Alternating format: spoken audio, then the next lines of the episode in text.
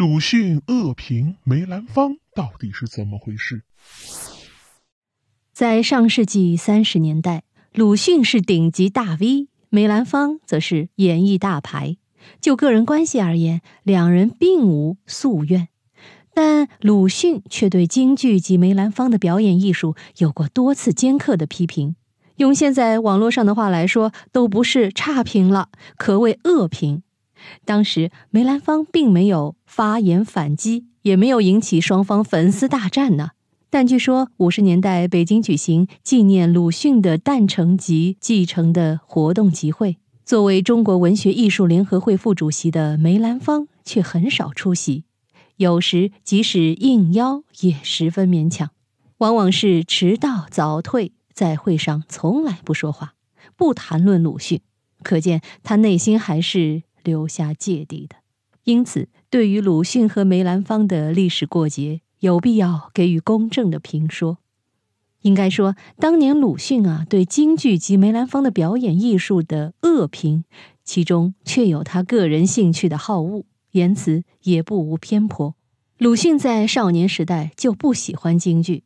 他曾经在一九二二年十二月发表的《社戏》中直言不讳地说。京剧给他留下了深深的不良印象，似乎这戏太不好。也许有些听众还记得，我们曾经在学生时代学过鲁迅先生的《社戏》一文，里面有几句话是这么说的：“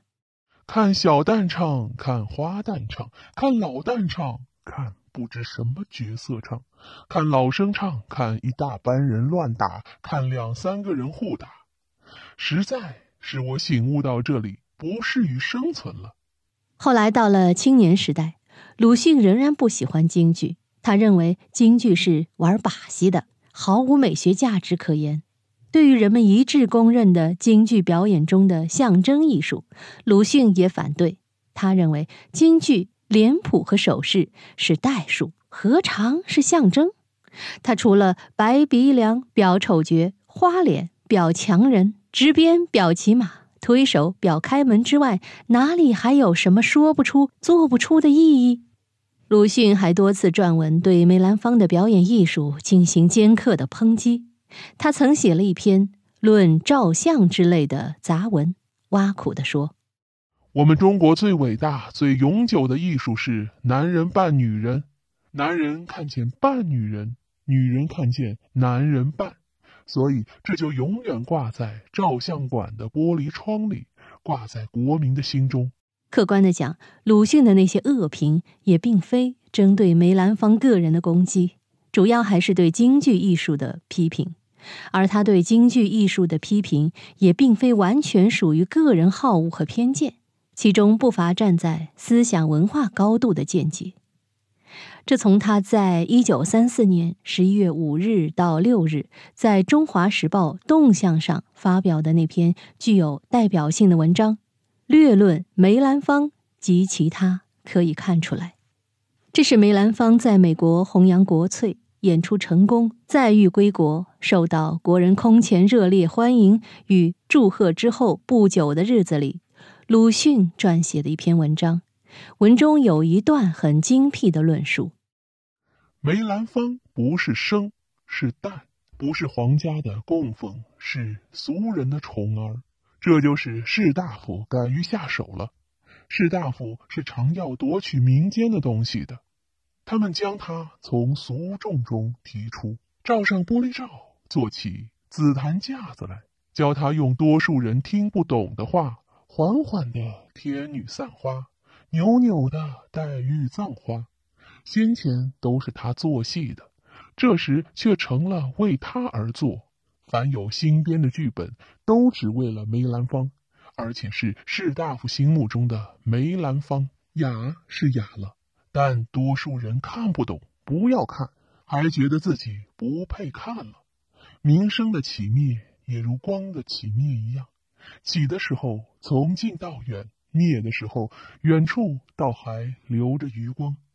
梅兰芳游日游美，其实已不是光的发扬，而是光在中国的收敛。他竟然没有想到从玻璃罩里跳出，所以这样的搬出去，还是这样的搬回来。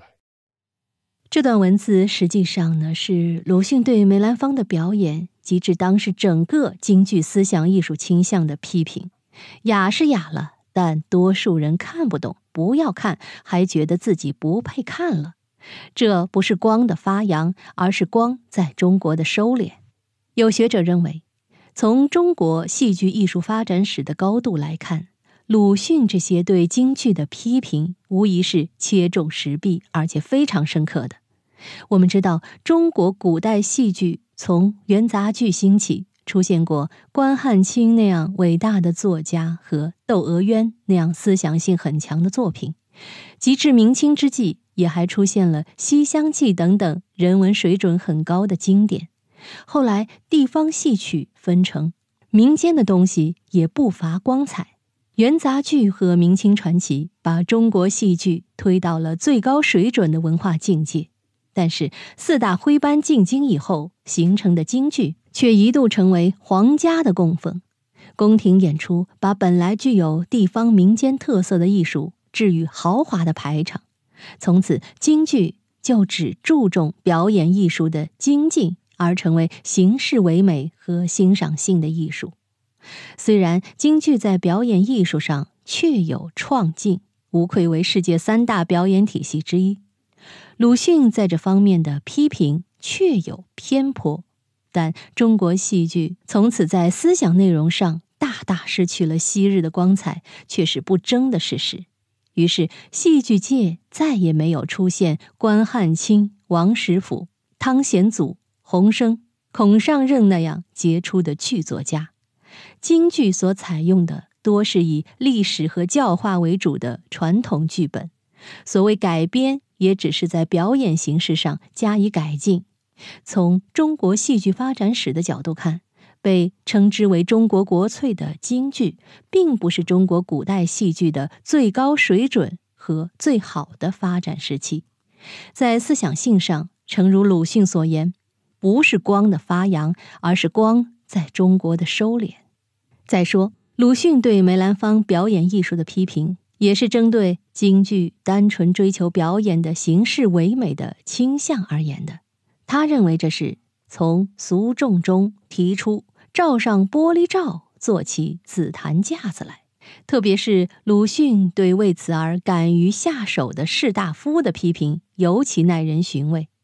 他说的士大夫，当然不是本来意义上的士大夫，而是指将京剧做如此改造的艺术家。